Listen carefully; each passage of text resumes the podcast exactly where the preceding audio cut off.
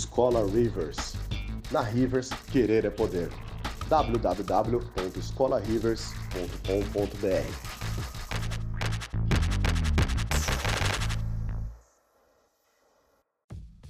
Sejam muito mais do que bem-vindos e bem-vindas a mais um podcast da Rivers. Antes de qualquer coisa, sigam a gente nas nossas redes sociais, como o Instagram e o Facebook. Pode encontrar simplesmente pelo nome de Escola Rivers. Muito obrigado e fiquem então com o seu podcast. Muito boa noite, galera. Fala aí como é que vocês estão. Espero que tudo bem nessa noite fria pra caramba, cara. Nossa, acordei tava 8 graus, velho. Gosto de frio, mas sou frio. Bora lá, gente. Para quem não me conhece, meu nome é Daniel Hirber, sou fundador e diretor aqui da escola. Sem mais delongas, é, quero citar um cargo aqui para fazer um gancho, que eu sou artista 3D também, para quem não sabe, na, na, área de desenvolvimento de games, especificamente, porque basicamente estou lançando aqui, galera, maior novidade para quem tá com uma grana meio, meio curta aí nesse meio de ano, não pode investir num, num curso, tanto da Rivers, qualquer outro. A gente vai lançar agora uma série, não sei se vocês já estão de olho no Instagram da escola, vai lançar uma série agora de aulas gratuitas, tá? De personagem para games, tá? Então, no próprio canal do YouTube, beleza? Esse mesmo que vocês estão vendo essa live, já deixa o like, se inscreve aí e dá uma olhadinha nos outros conteúdos que a gente tem aí, porque basicamente essa é uma novidade que tá abalando aí já. A galera já tá curtindo pra caramba. A gente vai meio que ensinar toda, tipo, o pipeline de ponta a ponta. Criação no ZBrush mesmo, passando por todo o processo de criação, é, texturização, movimentos, animação, tudo mais, e Unreal, beleza? E falando em Unreal, a gente tem diversas aulas gratuitas aqui no canal, dá uma olhada, tem uma playlist pronta com 47 aulas gratuitas, tá? Gratuito mesmo, tá, gente? Então, até o professor já, já se adiantou, o professor Rafa, que eu já, já, já chamo ele, ele já se adiantou e já passou um pouquinho de Unreal 5, para quem não sabe, vai lançar no final do ano, beleza? Então a gente tá aí atualizadaço com conteúdo. Só mais um pouquinho de jabá, aguenta aí, gente. Sexta-feira, agora, a gente vai entrevistar Siamak Roshani, beleza? Para quem não conhece, ele foi lead character artist do Ghost of Tsushima, né? Que né, foi lançado numa plataforma que a gente vai falar hoje, que é PlayStation 4, beleza? E meu, a gente vai bater um papo sobre pipeline, mercado de trabalho. Ele tem muita experiência para estar tá compartilhando com a gente aí, beleza? Vai ser inglês, então você já sabe que eu vou dar aquelas engasgadas, mas vou sobreviver. Beleza? As últimas uh, os últimos jabá é que a gente tem uma turma agora abrindo de, de um curso de colecionáveis, escultura digital para colecionáveis, que vai nesse, iniciar em agosto, beleza? Ainda tem vaga aberta, tá? Não lembro de cabeça, acho que tem. Deve ter umas quatro vagas abertas ainda lá, beleza? Então, curso de colecionáveis, beleza? Não é de games, esse é mais para mercado de colecionáveis. E dá uma olhada no nosso Instagram, siga a gente lá no Facebook, Instagram. No Instagram a gente tem uma porrada de link é, muito interessante lá na bio que basicamente a gente tem ali reunido tanto o site, tanto o Facebook, novidades que a gente tem aqui no canal do, do YouTube, beleza? E também temos ali uma, uma pedra preciosa que é um fluxograma que o nosso convidado de honra aqui, que é o Celso, ele liberou para a gente lá de graça, falando sobre toda a história dos games, beleza? Boa noite, Davi. Minha, minha metade da laranja está aqui online, Priscila. E beleza, bora lá, gente. Chegou, acaba de. Chegou, chega de jabá. Bora chamar aqui o professor de Unreal. Não é nem professor, chama ele de bruxão de Unreal já. Senhor Rafael Lima. Fala aí, queridão. Olá, cofundador do Garage 227 Studios, artista 3D, programador, game designer, quase mestre em produção de jogos pela PUC. Atualmente trabalho como tech art na Webcore. Tamo aí, né, dando aula na Rivers, fazendo bruxaria de Unreal por aí. Da hora. Obrigadão, querido. É isso aí, então, gente. A gente vai falar uma parada muito legal sobre o professor Rafa já já. A gente fala aí. Vamos lá, nosso professor de game design, outro curso que também é tão carro-chefe quanto o de arte, que é o curso Gygax, beleza? Senhor Thomas Leme, fala aí, queridão. E aí, pessoal, primeiramente eu vou ter que dever câmera, minha câmera finalmente morreu. Tô puto, porque não faz muito tempo que eu comprei ela e ela já morreu.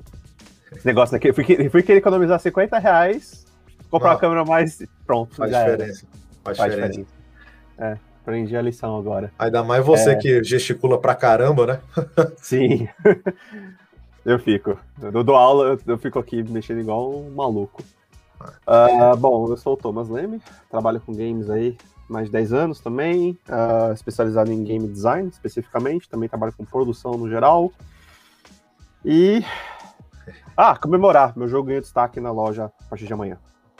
Yeah. O Idol, Idol Space o Idol Aí, cara, nossa, parabéns, velho. Da hora. Isso é excelente. Excelente. Daqui a pouquinho eu jogo aqui o, o link aqui no, no chat, galera, pra vocês darem uma olhada Quem não aí. conhece o que é destaque, é, ganhar, é destaque é ganhar destaque nas lojas, né? Então todo mundo abre e assim, ó, é um mar de downloads instantaneamente por conta disso. A gente ganhou destaque global, cara. Ou seja, teve download pra cacete, né, mano? Nossa, tô, tô empolgadíssimo pra amanhã. Você tem um palpite de quantos downloads já teve aí? Ainda não, porque começa. Vai começar meia-noite, supostamente. começar meia-noite. Ó, só dar uma palhinha pra vocês aqui. Tô esperando aí, pelo menos. Ah, eu, eu estou esperançoso. Eu quero um milhão de downloads por dia. Caraca, aí sim. Já conseguiram já, né? Por que não? Mas o jogo é divertido pra caramba, cara. Cara, tá muita. Faz tempo que você jogou, tem muita coisa nova. Muita, muita coisa nova. Porque como a gente tá no modelo Live Ops, a gente, a gente praticamente coloca uma feature nova no jogo toda quinta-feira. Que da. Caramba. Disposição, cara. Nossa, É, isso, é é um, sprint- isso é um capricho que sprint faz toda a de- diferença. É sprint de implementar feature toda semana. Que Que horror. da hora. Que da hora. É, que horror e que da Sim. hora. Sim, capricho pra caramba. Mas isso aí que dá o caramba. engajamento da Prelo, né, cara? A galera pira aqui. A gente ganha muito, Faz muito download orgânico por conta disso. Louco. Parabéns, velho. Da hora, vai dar certo aí. Força. Bora lá. Chamar mais um, um bonitão aqui, que tá agasalhado pra caramba, acho que é o mais agasalhado da noite. É o nosso publicitário, representando a gente na UOL lá, senhor Marks Walker. E aí, galera, tá embaixo dessas, dessas peles aqui de classe 3, no nível de dignidade contra o frio, está Marcos Walker. 8 graus em São Paulo, eu sou ah, editor-chefe do Observatório de Games do UOL, também sou ex-funcionário da Sony Japão, participando da produção do PlayStation 3, PSP e linha de televisores Bravia. Estou aqui hoje para dar sequência na linha do tempo, aqui junto com esses meus belos homens barbados, hoje um pouco menos, já que o Thomas está sem visual, mas trago reforços. Mais uma vez aqui, direto do Oriente também, que o Danielzão vai apresentar para a gente agora. Show. Tem o nosso querido que era para ser uma mera, uma mera participação especial, acabou virando um time do Power Rangers aqui. O senhor Celso Fujimoto. E aí, galera, beleza? Bom, sou o Celso, sou game designer também, é, eu foco em jogos educativos infantis na, na minha empresa Tower Lab. E só aproveitar aí que a hora que o, o Thomas estava falando, eu não estava aqui ainda, dar um parabéns aí, porra, que da hora seu jogo ser destaque aí, porra, jogo mano, mobile, valeu. isso daí faz toda a diferença, Thomas tava falando. Nossa, tô, vamos aí, vamos tô empolgado pra ver. Vou, vou- vou- vou- vou trocar figurinhas com vocês depois. É, Ah, Lembrando, né, que o Thomas tem sempre a porta aberta lá no Observatório de Games, mas ele, por, por modéstia, não manda o release, não sei porquê. Vou mandar. Tem, agora, Estamos tem, agora, agora a gente tem gente que é especializado nisso. Eu vou te mandar então. Pode, pode deixar. Ô, Ó, isso fala- faz fala diferença. Eu não falo mais com ele agora. Vou- vou- vou. É, é. Da hora.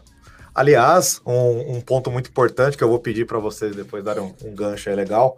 O Thomas acho que é um dos únicos caras que ele, ele truca realmente uma produção de ponta a ponta, pelo menos assim, ele, ele tem conhecimento para valer, né? De, ele não dá mais aula só de game design, ele dá aula de produção, level design, QA, tá ligado? todos os cargos que são realmente necessários e pelo menos levantar é, cargos que tipo faz toda a diferença na hora do seu jogo ele ser alavancado, né? Tipo, coisa que eu e o Rafa a deveria manjar um pouquinho mais, é, estratégia de marketing. Pô, mano, o, o Thomas é um game designer que manja de marketing, velho. Vocês têm ideia disso aí, velho? O Cara, tá certo tem- ele, tem- errado Tem eu. que manjar. Porque em, em- game design a gente tem que ter muita análise de dados e, e tendências de mercado, saber o que tá, tá funcionando e, e saber como atingir esses caras. Sim. E qual que é a melhor estratégia, não só de marketing, mas de gameplay. Acaba meio que é, dando um overlap entre as duas coisas, muitas vezes. Então, tipo, eu tive. Pô, eu trabalhei um bom um tempo com o próprio Facebook, eu fiz muita questão da parte de user acquisition no- nas empresas que eu trabalhava. Trabalhava muito perto com a galera de marketing, aí eu acabei aprendendo por, por osmose, né? Pode crer. E faz todo sentido, né, cara? Que você tem que estudar muito o perfil de, de quem vai jogar, né? Público-alvo. Cara, Mas É, pro é, game designer, né? porra, Qualquer conhecimento é válido. Se você souber programar um pouco, fazer a arte, fazer... sim. tudo sim. ajuda. Tricô, tudo ajuda, cara. pois é. Thomas aí é um. Mas é o nosso Tomohiro. Nishikado, né? O cara que fez Space Invader sozinho, desenhou, programou, foi lá, vendeu, foi ver no fliperama como é que tava, né? Então, orgulho monstro define. Basicão, basicão. Ó, é, antes de te dar o pontapé, eu queria já com muito orgulho falar que. Cara, eu tenho orgulho do, do time de professor aqui da escola, cara. Pelo amor de Deus, velho. falando também de lançamentos de, de é, um professor que é desenvolvedor também, que é um baita diferencial. Né? Às vezes o, o professor é 100% acadêmico, o nosso time aqui a gente tem a galera que trabalha no mercado. O Rafa, para quem não sabe, né? Acho que o enquadramento da câmera dele não deve estar tá pegando ali. Ah, eu trouxe Mas... dessa vez, eu trouxe para frente, fora da. E lacrado Aí, ainda, hein? Opa, perdão, Porra, perdão. Ah, é, você não vou abrir nunca, errado. cara. Aí, Até ó. espero que, que, se tiver um de mentira lá dentro, eu vou acreditar pro resto da minha vida, porque ele ficou meio fora de foco aqui, mas. Isso é uma Esse raridade. aqui tá, ó. Play 4. Esse é de verdadeinha. Só saiu na Europa, né? A tiragem, né? De, de, de física, né? Mas fiz questão de ter uma aí, porque, né? Da hora. Isso Ó, vale mais, você do lança que, o jogo físico. vale mais do que placa do. YouTube. Você comprou ou você teve. Alguém trouxe pra você e tal? Ou você teve que comprar? Não, é, eu comprei, cara. Ah, Eu- olha a gente merda. comprou. A gente comprou um pra cada um lá, a gente comprou umas cinco cópias. Que da hora. E aí, basicamente, o que a gente tá falando, galera, pra quem não faz a mínima noção, ele foi a porra toda de desenvolvimento lá no, no Garage 227. Ele era cofundador, né? Acho que ele pode explicar um pouquinho melhor do que, que ele fez no, no Shine aí. É, tudo, né, cara? Eu trabalhei na level design, game design, parte do cenário, efeito especial, eu fiz a parte de financeira do Shine, mais que muita coisa que eu gostaria. Programação ficou 90% mais ou menos nas minhas costas, né? Depois o Lucas entrou, ele ajudou bastante. Mas já tinha muita coisa feita, foi muito trampo braçal ali. E no final, na parte de porting, ele sofreu mais do que eu, mas eu tava lá também, fazendo porting pra E numa época que Unreal não era tão famosinha Cara, assim. É, quando a gente começou era nada, né? Quando a gente terminou já, já tinha alguma coisa. O Shine ele foi, ele foi um projeto feito, né? Tipo, a- na medida para vender o estúdio, para vender o serviço, não Claro, para claro. vender o jogo. Então a gente optou, né, na época Unreal e o visual mais voltado pro realista, porque todo mundo no Brasil tava fazendo Unity Cartoon. A Sim, gente falou, bom, se a gente for pro outro lado, pelo menos destaque a gente tem, né? Agora, se a gente fizer bem feito, sim. dá pra vingar alguma coisa. E, nossa, deu super certo. A gente conseguiu levar lá pra fora. A gente participou de vários eventos. A gente participou da PAX East. A gente, a gente conseguiu 10 segundos na E3 lá pela Microsoft, lá na época, de, de, de grátis. Não, na verdade foi de grátis, né? Foi, tipo, foram- a gente foi até uma surpresa aparecer, né? Eles tinham um quadro lá de, sei lá, 3 minutos da América Latina. A gente ganhou uns segundinhos lá. Então. Deu super certo, cara. Foi da hora, foi animal. É meio traumático fazer jogos, mas, Sim. mas é da hora. Sim, sim, parabéns, né? Puta, puta achievement. Isso aí pra, pra galera que quer começar a ingressar nessa área tem uma vasta diferença, né? Você se especializar, querer ser editar 3D, querer ser game designer e realmente fazer um jogo, né? De, de ponta a ponta, né? O, o Thomas e o, e o, e o Rafa, eles passaram por, por essa experiência mais de uma vez. Muito, muito gratificante ter na equipe aí. E isso rende, rende uma live, né? Na verdade, falar sobre toda essa ponta a ponta de produção aí, né? Depois da ideia, qual que é o primeiro passo, saca? Muito. É. É muita coisa aí. É muita Eu- eu- Essa é uma live muito legal, hein? Dá, dá- dá alguns capítulos bons, hein? Eu sou bem chato nisso, que eu falo que, na verdade, a ideia não é o primeiro passo, tá? Tem muitos passos antes, da- antes de ter uma ideia.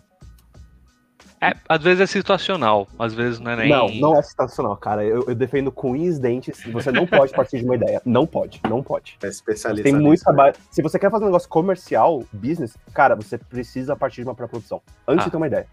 Um Tá, estudo peraí, de peraí. você fala antes Você fala- é.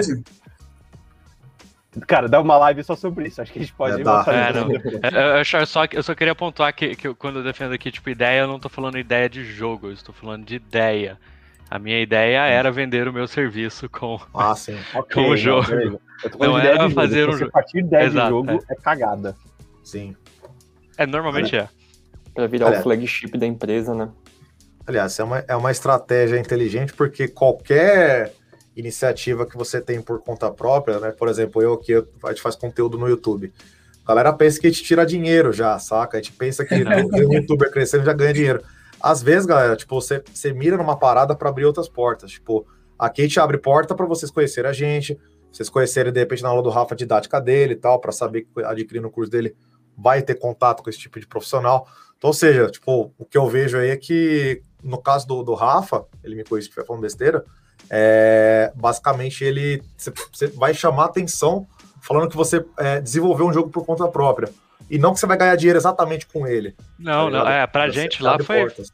foi óbvio, né? A gente juntou lá os três na época. A gente falou, bom, o nosso primeiro jogo não vai fazer milhões de dólares, certo? Óbvio. Então, Sim. como que a gente vai fazer dinheiro com ele que não é vendendo? E aí a gente foi discutir o que, que a gente tinha na mesa pra, pra oferecer e pra fazer. É Se você tá né? jogando o xadrez da vida de um em uma casinha, Sim. você tá muito perdido, cara. Você tem que pensar Sim. três, quatro, cinco movimentos na frente pra ter, pra ter chance aí. É uma ilusão, né, cara? Tipo, ah, quero ganhar dinheiro com games. Pera aí. De que lado? Tem muitas maneiras de É. fazer isso aí, muitas maneiras de errar também. Eu só digo, Talvez seja sincero. loja de games, né? Aí eu acho que fica mais fácil quando o cara vem assim É, direto. é mais direto, Né? Loja e tal. Pode ser que você.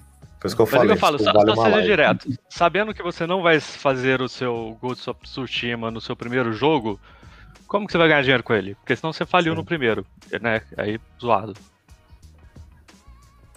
É um start excelente, né? Eu devia ter. Eu devia ter ouvido isso lá na época também, porque eu dei umas cagadas antes desse também. Puta, Aliás, que tem coisa que é só, só apanhando pra aprender, não adianta vir alguém falar. Você tem que sofrer, né? É, Eu não sei como é que não veio ninguém ainda. Não sei como é que não surgiu algum comentário daquele assim: Henry Ford faliu quatro vezes antes de ficar milionário. Sim. Ainda demorou para chegar. Graça. Ou, eu ou- falei três antes de arranjar um emprego.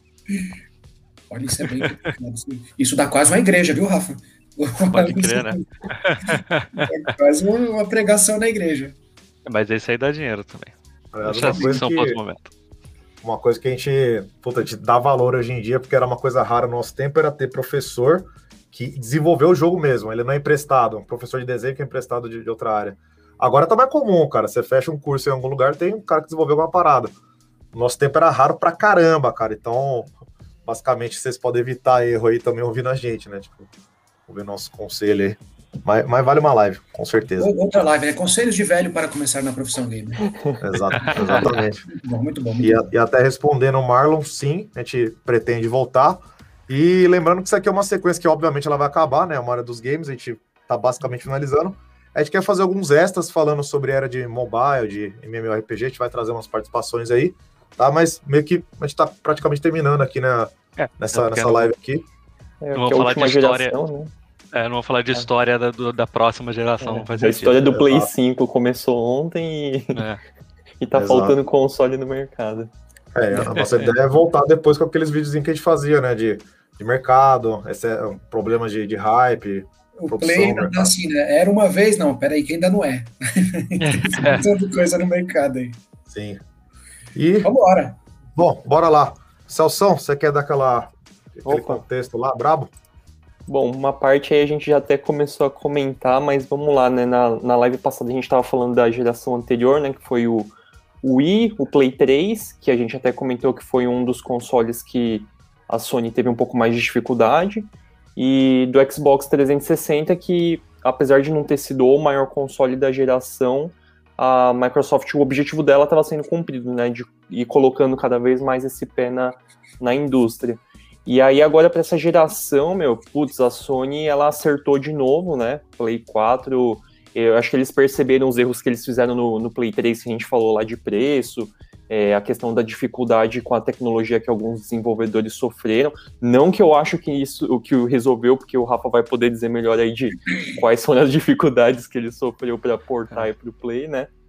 E, e é engraçado que a, a Sony, que não, tipo, não, não foi o melhor console, saiu agora com o Play 4 bom, e a Nintendo, que tava lá com o Wii, um dos maiores consoles, meu, o Wii U, o que, que foi o Wii U, né? Tanto que o Switch é um, é um meio da geração antiga quanto um meio da geração nova, né? Ele, ele até foi lançado meio cedo, assim, em comparação. E, bom, alguns dos pontos aí já que a gente falou é da, da questão indie, né? É, a gente falou da geração passada ser os blockbusters, os jogos de, meu, muita grana, enfim, cross-plataforma, né? Geralmente saía para PC, é, Sony e, e, Microsoft, só a Nintendo que costumava focar na, na questão dos exclusivos. E é, acho que esse era mais, é mais ou menos a introdução, porque é uma geração que está aí até quase que hoje, né? Ela, ela, apesar de já ter lançado a geração nova, ela não Tá morreu. Inclusive, é isso, exato. É, inclusive, o, o Marx estava comentando, eu não sei se ele estava na live ou se ele comentou com a gente depois que é, o, o, o, Play 4 tipo, teve muitas vendas agora nesse final da vida né, dele. E, e, talvez até por questão da, da falta dos consoles novos. E é o próprio God of War que está passando aí agora foi anunciado que ele vai ser lançado para as duas gerações, né? O Play 4 e o, Tem o Play 5. várias coisas aí que são, que são bem legais que você falou, né? Primeiro, é, teve o, o, boom da indústria indie, ela veio um pouquinho antes, né? Ou no começo da geração. É, um pouquinho antes, da geração um passada, antes. final da geração passada, né? E essa foi a primeira geração que eu acho que era ok colocar jogos indies é, dentro de um console, né? Eu peguei, né, novamente, peguei a primeira geração que eu acho que era, tipo, fazível para alguém indie, fazível, não que seja fácil. Porque anterior, como vocês já tinham comentado, eu não vim na live anterior, então eu posso falar bostas aqui, tá? Mas uh, no Play 3, por exemplo, era, tipo, catastrófico colocar jogos lá dentro, todo mundo sempre reclamou, e aí para um desenvolvedor independente era, tipo, proibitivo. Uhum. E do lado da Microsoft, surgiu né, o, o ID Xbox, então eles estavam realmente abrindo programas para trazer o pessoal indie para dentro, então não era tipo mais, olha, se der, você bota o seu jogo aqui.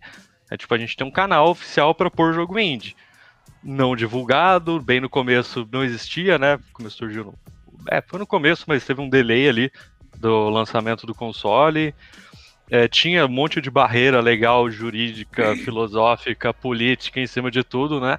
Mas havia uma porta, né? Tipo, acho que foi a primeira vez que a indústria, que fora PC, tinha uma porta para desenvolvedor indie.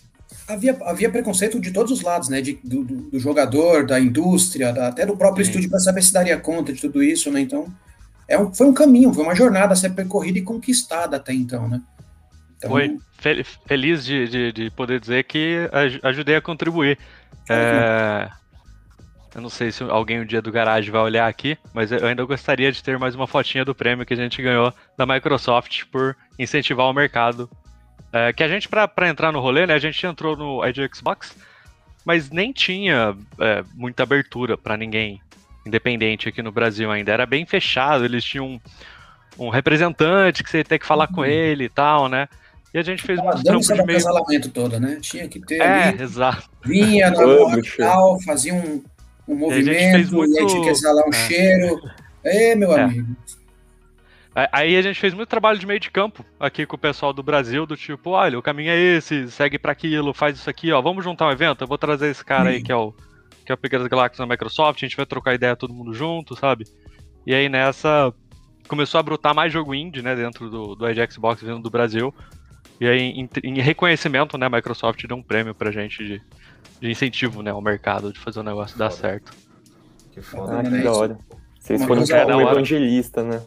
É, foi, foi. Desculpa, vou pedir um favorzinho é rapidinho, só para dar um contexto para a galera que está acompanhando aí. Ou o Rafa ou o Thomas, vocês podem é, resumir rapidinho é, duas maneiras, é, ou mais, de, de lançar jogo aqui no Brasil, com uma publisher, ou, sei lá, matando no peito, não sei. Vocês podem dar uma resumida aí só para. A gente cita a publisher, a galera não sabe do que se trata, né? Tá, é, é, cara, na verdade, antes era mais difícil, vai, mas você pode, sempre pôde, né, lançar jogo você por conta. Você fez em casa e solta ele. A questão é o que, que você faz com o lance que você produziu, né? Tem lá minha caixinha, meu joguinho, ó, tá top. E agora? Vou pôr no console? Vou pôr no, no na Steam? É, eu vou divulgar isso? Eu vou fazer o marketing? Não. E aí, aí que começam a entrar empresas no meio do caminho. Uma delas é a publisher. Publisher tem jeitos e jeitos de se negociar com eles, né? Tem publisher que paga você para produzir, para depois vender. Tem outros que pegam o seu jogo pronto, né, e revende ele. E basicamente o trampo deles é fazer esse trâmite entre as grandes empresas, consoles e marketing. Principalmente, na verdade, marketing e venda, né? A ideia deles é ser uma publicadora. Se comparando e... porcamente, seria como se você fosse o escritor e a editora fizesse esse papel de levar esse rolê todo até a Saraiva. Publicar o livro. É, exatamente. É, é, é, bem próximo disso, mais complexo, mas em, em termos de lógica é isso aí. Uh, e eles, antes eles tinham acesso, você não, né? Antes era assim, quero colocar na, na PlayStation. Quem que fala? A editora, não sou eu que vou falar, é a publisher, entendeu? Quem que vai falar para colocar na, na coleção lá da Encarta, sei lá, você velho entendeu a referência o seu artigo ali sobre alguma coisa. Você tinha que ter alguém no meio do caminho. Aí depois de um tempo eles começaram a ver que não precisava, porque as pessoas eram capazes de fazer jogos sozinhos, sem ter uma equipe grande e tal. E aí começou a ter essas portas. Mas ainda assim a publisher é útil para um caramba. E vale muito a pena a gente né, discutir isso aí como e tal, né? Do, tipo, é, como tudo na vida. É, é, bom e ruim, depende de como você usa. Uhum. Dá uma live se eu respondi. Pro, é. pro mercado mobile, ela tem, tem vários pormenores Sim. de publisher que, assim, é, claro, o publisher ela toma uma grande parte do seu, do seu revenue, provavelmente, sim. Ela fica com a sua IP? Sim. Uh, depende muito do seu deal, mas eu sempre falo para os meus alunos, você prefere o quê? No, no, é, ter é, 100% de 10 downloads, de 10 vendas, ou você quer ter 30% de 1 milhão de downloads? Exato. É, é basicamente conta. Foi o argumento que eu usei no estúdio para acabar com a discussão de se a gente ia fechar com uma publisher ou não. Exato. É bem, é bem, nesse sentido é muito Não sei que você, tem, você tenha uma empresa com uma puta grana, um puta know-how, caminho das pedras para botar é. em marketing. E assim, quando a gente fala de desenvolvimento é. em jogos de console e tal, marketing, na verdade, é, é 70% do, do, do, da sua receita. É. é bem mais do que você gasta para fazer o jogo. Se não esquece, morre na praia. É, é, foi justamente essa, se eu, se eu, me lembro bem, faz um tempo já, foi essa discussão. Se a gente fechava com uma publisher ou a gente gastava uma grana em marketing, assim, do tipo, é, arranjava uma grana, né, pro marketing. Como a gente não tinha dinheiro, aí, aí a publisher começou muito mais interessante, né. Ah, não, e lembrando que também toda essa coisa do investimento, ela cai naquilo que a gente estava comentando alguns minutos atrás, que é saber se assim, você pode até falar no primeiro jogo, mas algumas características suas podem interessar para quem vai investir em você mais adiante. Então, Sim. tudo isso é levado em consideração também. Então, assim, grande resumo, o que, que vale a pena, né? É você ser visto por mais pessoas e, e, mais ou menos, ou você ser visto por um punhadinho de pessoas e comprar um carro? É, é, é sorte. Não tem resposta uma, certa. Uma alternativa aí da publisher também que eu, que eu vi que cresceu bastante justo nessa última geração é, foi o, os crowdfunding, né? Tipo, o Kickstarter foi uma plataforma que começou a ganhar bastante espaço. E acho que um dos grandes exemplos lá no começo foi a Double Fine, né? Tá certo que ela tinha o nome do Tim Schafer por trás, mas, meu, foi, foi, Se eu não me engano, eles chegaram a quebrar a plataforma do. do como é que chama lá o, o crowdfunding? É o. Kickstarter? É, Kickstarter. É, é o Kickstarter, isso. É, acho que era, né? Porque, enfim, eles arrecadaram mais do que, tipo, tinha sido comum acontecer lá no sistema e tudo mais. O negócio chegou até sair do ar. E é que é, é uma... tava travando, né? Por excesso de acesso ao mesmo tempo. É, lá, acho que era alguma coisa do tipo. mais. E o legal e é que eles fizeram... coletivo, inclusive muitos estudos brasileiros, né? Tem muita galera índia aí que ajuda, que, que é ajudada pelo financiamento coletivo. É o, Aliás, no Brasil é o outro, né? É, é o... É, Catarse. Catarse. Catarse Mas voltando isso, sobre, sobre o assunto, falando nesse, nessa pegada também, essa geração, vou voltar pro tema, é, ela teve muito, muito jogo que nasceu e que foi lançado para console que veio de, de financiamento público. Eu acho que essa geração, mais do que a última do PS3, etc., abriu, abriu a porteira o que tem de jogo no PS4. E, e, inclusive, isso traz um, um, ponto que eu queria trazer já pra live, já que você deu esse gancho, que é eu acho que essa é a geração que tem mais continuação de título, que não tem título novo. É o Castlevania 12, é o Final Fantasy 500, é não sei o que lá, 13. Não tem. Poucos jogos eram tipo originais, justamente porque rolou muito crowdfunding, rolou muito. É, lógico, as empresas grandes continuam fazendo jogos grandes, eles estão bem. Mas até os médios começaram a ver que, ah, se eu apelar para aquela nostalgia ali, ó, se eu apelar para aquela, aquela, aquele jogo que todo mundo abandonou, começa a desenrolar, né? Bacana, Teve muitos sucessores espirituais, né? Bloodstained no lugar do Castlevania. É, o, é. o Sandro acho que até comentou na live passada, né? Eu tava falando para vocês do. Ele falou bastante do, dos, dos é, os remaster, né? Que rolou na geração passada. Esse daqui começou a rolar os reboot, né? Eu até falei pro, pro Daniel é separar ali o Resident Evil 2, foi, tipo, meu, muito bonito. É, a galera fala bem também do, do Final Fantasy VII, eu não, não cheguei a jogar, é, mas começou a rolar bastante disso mesmo. O é, mas tem... é reboot agora, né? Não é, não é só remaster. É, exato. Mas isso aí também traz uma outra coisa que eu acho que é, que é bem interessante, aí é bem característico só dessa geração, que é os estúdios médios fazendo jogos grandes, né? Ah, antes você precisava ter um estudo megalomaníaco para fazer um AAA. E aí nessa geração de, de crowdfunding, todo o rolê que rolou aí, todo. é, Tecnologia também, né? Evoluiu. tecnologia. Aí teve muito cara animal, cara, assim, que era tipo o pica das galáxias de uma empresa, ele saía, juntava uns outros caras pica das galáxias, fazia uma empresa média, não dá pra falar que é pequena. Eu esqueci o cara bota indie lá no nome, mas, porra, sacanagem. 40 pessoas.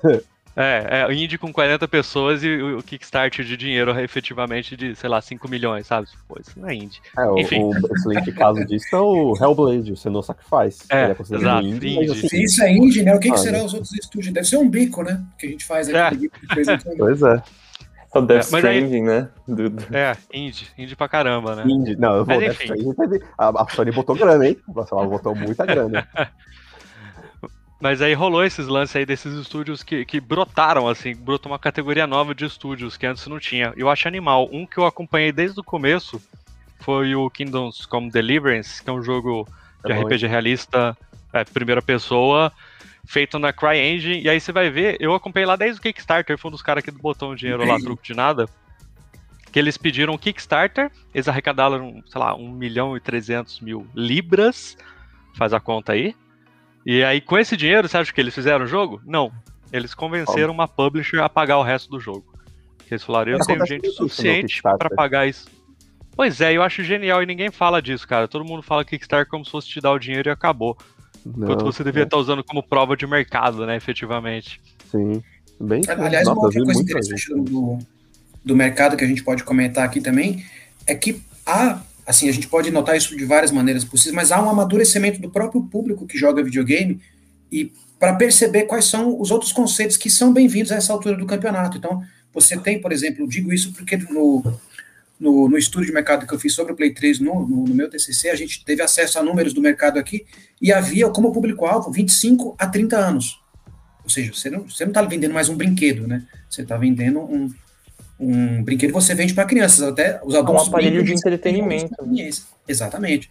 Né? E aí, ah, havia o apontamento de que isso poderia subir mais dois pontos no play seguinte, né? E eles, eles colocavam isso como prova o seguinte: olha, vocês vão perceber que outros conceitos vão começar a ser mais bem aceitos, inclusive algumas regressões no que se refere à, à cobrança de que tem que ser sempre assim, é mais perfeito possível. Então, o Play 4 ele experimentou muito também dos jogos indie, mas também, vamos dizer assim, da desobrigação de você ter alguma coisa que você note o poro na pele do cara.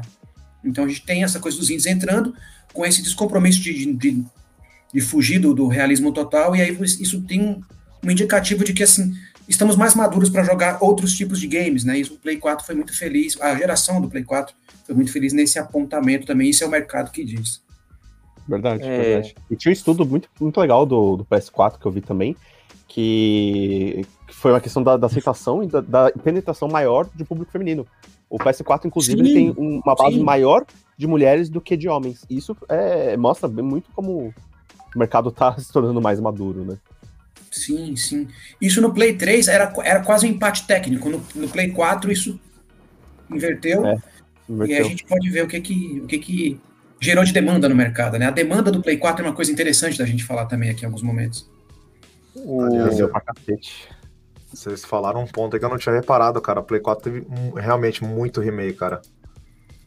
Eu não, não tinha notado é. cara. Teve pra cacete. E cara. sequência. Cara, vai é. conta aí, ó, assim, ó de, da, do topo da cabeça, assim, você não consegue citar cinco que não seja remake, cara, topo da cabeça. Sim. Sim. Você tem que parar Acho e... que é a herança da geração passada dos, black, dos blockbusters que a gente chegou a comentar.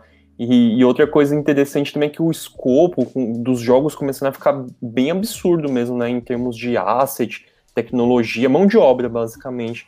E aí algo que chegou a ser pincelado aí, que o, que o Rafa comentou do, do objetivo dele com o Shine, mas que eu acho que essa também foi a geração que levantou bastante para poder atingir esse nível, foi começar a ter os outsource, tipo, começava a ter estúdio que nem fazia o jogo inteiro, ele fazia só, tipo, que nem é o jogo que a gente também nem os barril ali, o cara faz modelo de barril, caixa, parede e vende para a empresa. Então, se você for ver crédito de jogos até hoje, meu, metade do, do jogo foi feito por cara que nem faz parte da, daquela empresa. É. Isso, eu, eu tem... chamo esses caras de empreiteiras virtuais, entendeu? As pessoas assim, estão precisando fazer 30 barril, um cano, um barril. A gente teve essa discussão das lives aqui, né? Não, mas é legal que acaba virando uma. Acaba virando uma rede de fornecimento, né? Então a indústria acaba anim... virando um monstro. Eu tenho, a, achar animal. Diga. É, sobre, sobre questão de jogo, né, de qualidade, o PlayStation, usando o PlayStation 3 como, como comparação, a biblioteca do PS3 são 2.278 jogos. Quantos vocês acham Quanto? que tem na biblioteca do PlayStation 4? Quantos jogos? 2.278 títulos diferentes. Eu chuto que pelo não, menos um dígito a mais, talvez até dois dígitos a mais. Ah, Foi, Uhum. ah, foi ó, 2.200 para 3.200. Foi é mil é. títulos a mais. O que é um dado É, interessante. um crescimento importante. excelente, é, cara, é, considerando sim, que aumentou a 50%. qualidade, né? Que aumentou do tipo custo e muitas vezes, tipo, é é um dado bem relevante. Mas, ó, o que eu ia comentar em cima do que o Marcos falou, sim, existem empreiteiras, eu acho lindo isso, prazer, eu participei de empreiteiras, né? Boa Eu lembro parte. dessa live sua. É muito boa. Já, já fui empreiteiro de empreiteiras, tá ligado? Tipo, e, mas isso aí eu acho que é ótimo, porque, novamente, traz, tira aquele peso de ter uma mega produção por vez. Do tipo, ah, a empresa animal enorme vai fazer um jogo, pronto, acabou. Não. Se tiver empresas menores e elas estiverem trocando, eh, tiverem essa flexibilidade, né, de pegar outras empresas, o negócio é diferente. Porque é negócio. Porque você não é obrigado a fechar sempre o mesmo preço pelo mesmo trampo com a mesma pessoa, saca? Sim. Então, lembro, flexibilização do mercado. Eu lembro que você comentou, não sei se foi você ou foi o Thomas, é, tava até jogando Cyberpunk. E aí você falou, olha, por exemplo, esse cano que está aqui do lado, eu preciso fazer esse cano. Será que os poloneses da, Cy- da, da CD Projekt precisam fazer esse cano? Ou eles podem Dá, contratar a Manco para fazer isso daqui para mim? E aí a gente cai dentro disso que você está falando, né? É, hoje em sim, dia, inclusive, bibliotecas oficiais estão sendo utilizadas a rodo, como a do Megscan ou do uh, Umbra, do tipo que foi usado também em Witcher 3. Você vai ver que, tipo, agora começou a rapelar, agora vai ter em 500 mil lugares, porque vale a Deus pena. Sim. É, Vale. você, é, é tempo. Às vezes, beleza, às vezes você precisa de algo único, especial. Às vezes você tá precisando de uma pedra. Sim. Você não vai gastar uma semana do seu modelador pra fazer uma pedra, entendeu? Do tipo, então você pega pronto. não vai ter aquele game, olha lá a pedra do The Witcher, olha aqui usando Cyberpunk, como é que a pedra tá fazendo crossover aqui? Não, não, não vai ter, né? Não, e- Ah, isso Nunca duvide também- dos jogadores, viu? Nunca duvide dos jogadores, eles acham. Tirando o Thomas, ninguém vai ver. sim, Não, tem os caras que são doentes, também- cara. Eu tenho um caso de uma vez que eu tava, quando eu trabalhava no Magic, cara, teve um- uma galera no fórum que eles conseguiram tipo, fazer uma engenharia reversa nos, nos- nas fórmulas que a gente usava e criaram uma planilha que era mais parruda que a nossa, que desenvolvia. Desenvolveram essa merda. Tá Só fazer engenharia reversa. Tipo, nossa, era, era foda, cara. Tem, tem jogador que é dá medo. Não, Eu ia comentar- já tá no Windows 11 já. Eu ia comentar adicionando do, do, do Rafa que ele falou do Megascan e tal. Agora também, é que agora entrou o Metayuma, mas antes disso aí, cara, tinha um, tinha um- Cada empresa, assim, Rockstar Games, Naughty Dog, eles tinham um banco gigante assim, de base mesh escaneada, né? Personagens escaneados, NPC e tal. E, Ferramentas também. E reu- e reutilizando pra cacete, cara, animação, faz um motion capture de, sei lá, alguém, sei lá, dando uma chave de braço no, no, na outra pessoa. Reutiliza isso pra caramba, né? Então, tem, tem muito isso aí, velho. E antes isso tinha um valor, né? Agregado. Tipo, a empresa ter aquilo era um valor grande. Quanto mais isso é terceirizado em ferramentas, é, Uhum. mais vocês vão ver, tipo, jogo de qualidade animal com custo mais baixo. Né? Eu sou hiper a Isso. favor de abrir lo- logo tudo isso e deixar o pau comer. Outra Tanto- também de, de mercado, que a, gente, que a gente pode aportar aqui com base de, de números que a gente pega de relatórios e tudo mais, é o seguinte, é que o Play 4 é, dos, dos, de todos os seus antecessores, o que tá com, vamos dizer assim, que está se despedindo no, no auge, vamos dizer assim, quando você se compara com outros, ou seja, ele, ele morreu atirando, está morrendo atirando, está morrendo em pé, entendeu? Se você pegar o Play 1, ele não tinha um volume tão grande de jogos no final da carreira, Play 2 idem, Play 3 quase, Play 4, até agora você experimenta de uma grande, né, dado assim que o, o plano de substituição que ele tende a ser muito mais imediatista do que da geração passada, essa transição ela acontece com bastante jogos quando a gente compara com relação a, a gerações passadas. Não sei se eu consegui explicar o. o ponto. É, eu, eu concordo e não concordo nesse ponto, na verdade. É, é porque sempre tem algumas empresas que, que fogem a essa regra aí. Por exemplo, a, os caras que fizeram o Last of Us, pra mim, são, são exceção da regra, assim. do tipo, os caras sempre vêm no final da geração, porque provavelmente eles pegam a tecnologia, aí eles começam a produzir um negócio serião, e aí chegam lá no, no final entregando umas coisas, assim, absurdas que compete com o começo da próxima de boa. Mas, é, no, na- no geral eu concordo com você, acho só exceções. É, os grandes, assim, realmente eles vão. A tendência é eles apostarem na próxima, mas quando você pega, assim, a, a- não queira me entender mal, mas a plebe, né, ela, ela continua produzindo maciçamente, porque já está amaciada na, na, na plataforma. Sim, e claro, mais claro. lá. Então, É. De todas essas, assim, o Play 4 ele tem, tem se despedido assim com um bom volume de jogos, vamos dizer assim. E tem, tem uma questão de, de, de investimento também aí que é, que é retroativa, né? O cara grande ele, ele pode arriscar mais na hora de pegar um Sim. investimento. O Você, grande é- convencer um cara a te dar dinheiro, você tem que mostrar, olha, existem tantos jogadores, eles já compram tanto por mês, já tá rolando isso aqui. O cara não vai ficar tão convencido com você. Você falar, ah, então, o console vai sair ainda, ninguém sabe se vai dar certo. Pode ser Não, que o não. cara- O cara grande é outro patamar, né? Ele, É. ele não brinca de, de, de- com, com pouca ficha na mesa. Então ele, ele pode se dar o luxo de, de, de pular direto para a próxima geração e, e dar um gap ou qualquer coisa do tipo, sim. Ou, ou de fazer duas Sim. versões, né? Uma fazer antiga, duas versões, próxima, tem, né? tem Mas- exemplos aí disso, né? É, fazer primeiro GTA, depois eu pulo para lá, enfim. Ou, ou PS4 acha que tem, aí vai lá, faz o Cyberpunk e se arrepende. Enfim. Não, essa foi cagada Eu não vou concordar com isso, mas estou satisfeito com o que eu vi de Cyberpunk. Mas assim, mercadologicamente, por mais que o PS4 esteja. Ele falou, ah, a Sony vai parar de, de fabricar, ainda vai ter uma vida grande. Afinal de contas, Vai, o PS4 tem uma, tem uma base instalada absurda. Mercadologicamente faz todo sentido a, a decisão deles de lançar o Horizon, o God of War. Pode ser que a galera não gostou, ah, não vai. Porque assim, vai pegar um pouco no PS5. O PS5 vai ser, ser segurado por conta disso, inevitavelmente. Ah, mas, cara, mercadologicamente faz todo sentido. Todo sentido. Não, tem- não dá nem pra, E- pra e é seguro, caras. É, é É. seguro você pensar na Sony do tipo, cara, vai segurar o meu Play 5. Tudo bem, porque vai vir o Play 5. Você querendo ou não, uma hora eu vou parar com o Play 4 e vai ter Play 5. Então, tipo, vai dar certo.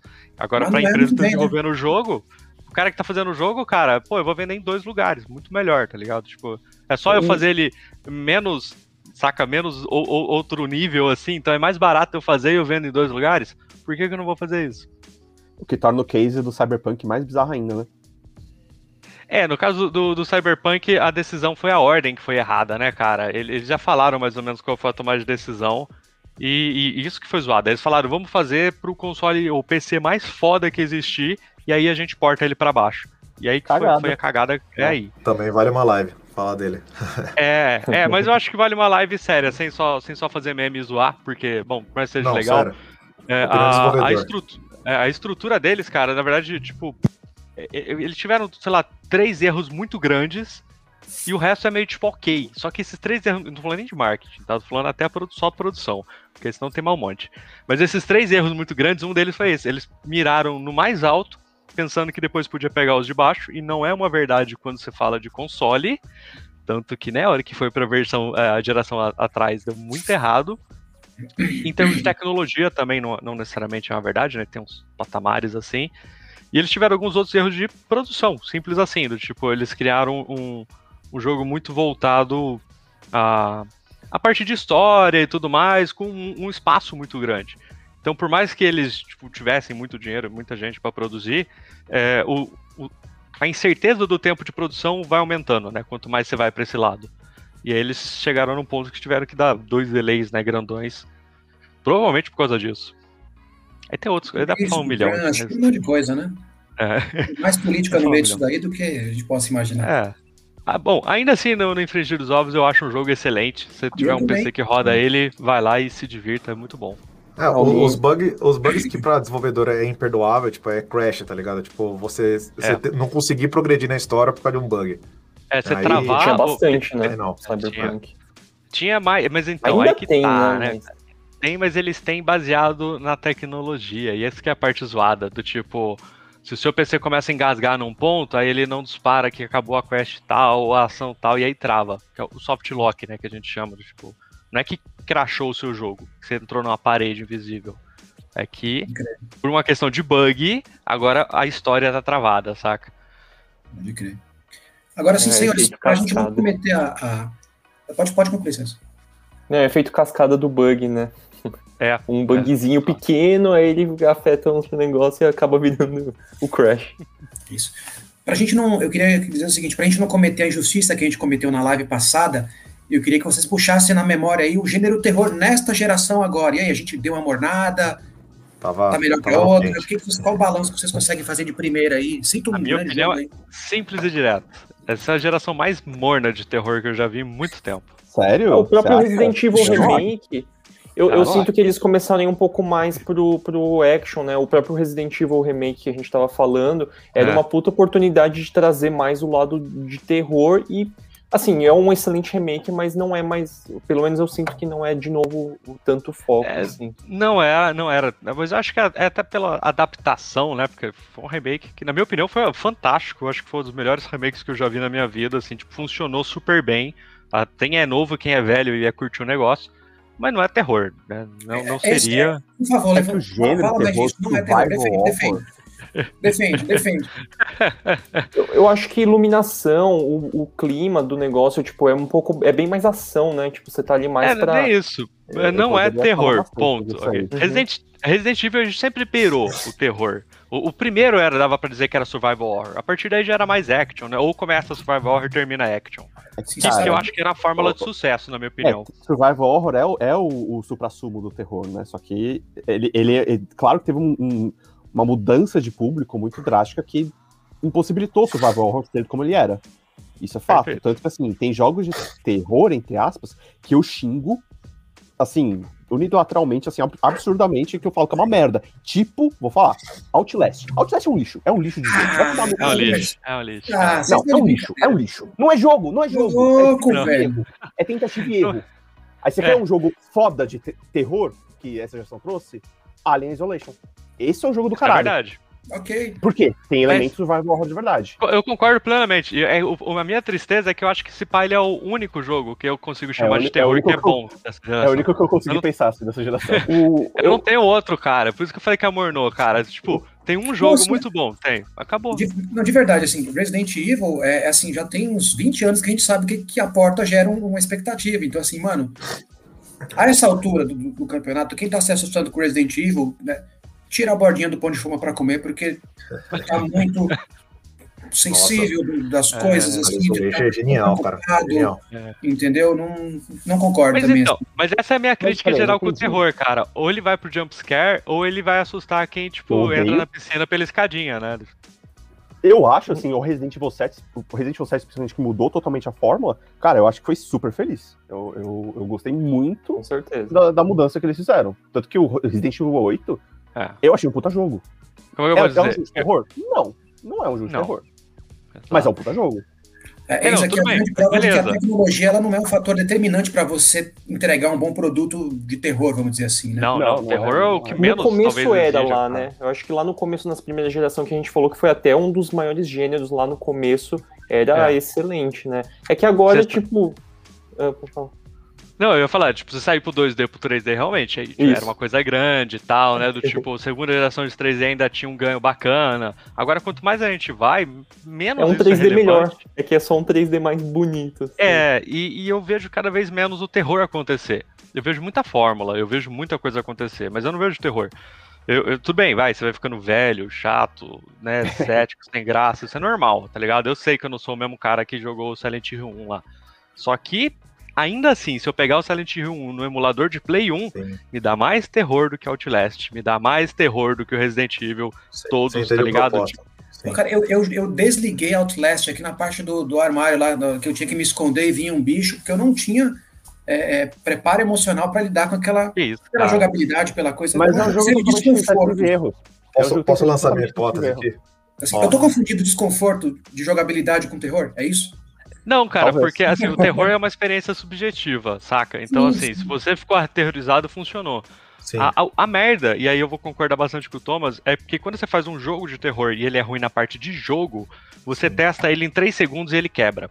Por exemplo, jogando Resident Evil 7. Aí tem uma hora que você pega lá uma 12. Você fala, top. Aí vem o monstro, aí você dá um tiro na cara do monstro com a 12.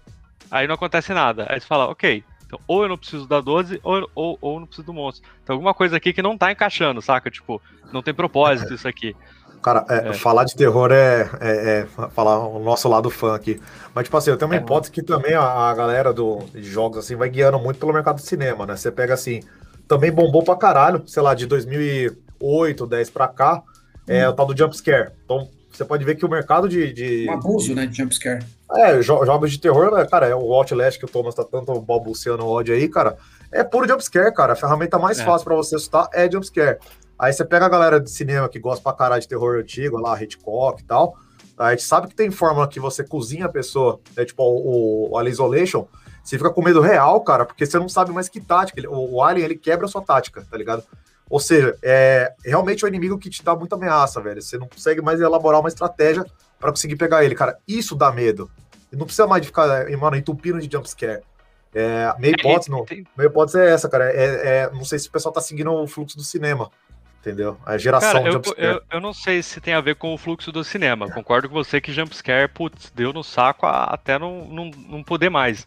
Aí Mas eu vejo que tem um problema de, de jogo de terror e de jogo de terror, entendeu? Eu acho que as coisas elas estão completamente separadas hoje em dia. Ou você tem, tipo, um jogo de ação com terror, ou você tem, saca, tipo, um jogo de terror com ação, né? mas você não tem, tipo, jogo de terror propriamente. Então o cara, ele, ele, ele, não, ninguém é. criou, por exemplo, um jogo de suspense. Já parou pra ver? Suspense cara, encaixaria eu... mais isso que a gente tá falando, né? Tá. É difícil, né? É que é mais difícil de você engajar o cara. Deixa, deixa eu fazer uma outra provocação nesse né? tema ainda. Queria fazer outra provocação em cima desse tema pro Thomas e pro Daniel. Vocês estão falando aí que o, o terror tem, esse, tem todo esse lance que você precisa conduzir para uma situação, você precisa viver o terror em si. Como é que vocês acham que isso tem que funcionar sem cair naquilo que vocês odeiam em The Last of Us, que é mais assistir do que jogar? Então, não, aí que eu olho os É, e aí? Eu sou muito crítico contra o Last of Us. Eu então, não acho um bom jogo. Como é que você vai fazer um terror se você precisa assistir mais do que jogar? Não, mas Porque aí que não tá, é. não precisa, não precisa. Não. E o Alien Isolation, tipo, é a prova disso. Você consegue pôr no gameplay o terror. Você consegue fazer isso, saca? Você precisa de elementos que são mais visuais ou assistíveis, digamos assim? Sim mas você não deve, tá ligado? Você pode precisar um pouquinho mais. Ó, o exemplo clássico que foi o último, né, o último grande shift do universo de terror em games, que foi o demo do Silent Hill, PT lá. Não, não tem nada pra você assistir. Né? É não tem tá nada pra você assistir lá.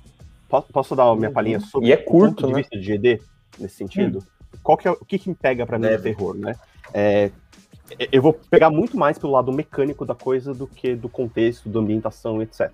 Até porque, de novo, eu acho jumpscare uma coisa extremamente pífia, mexer com iluminação extremamente pífia, mas eu entendo perfeitamente tem muita gente que se assusta, que tem medo, fica com medo de, do escuro, etc.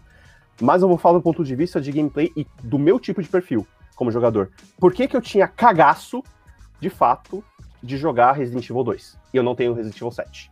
Muito simples.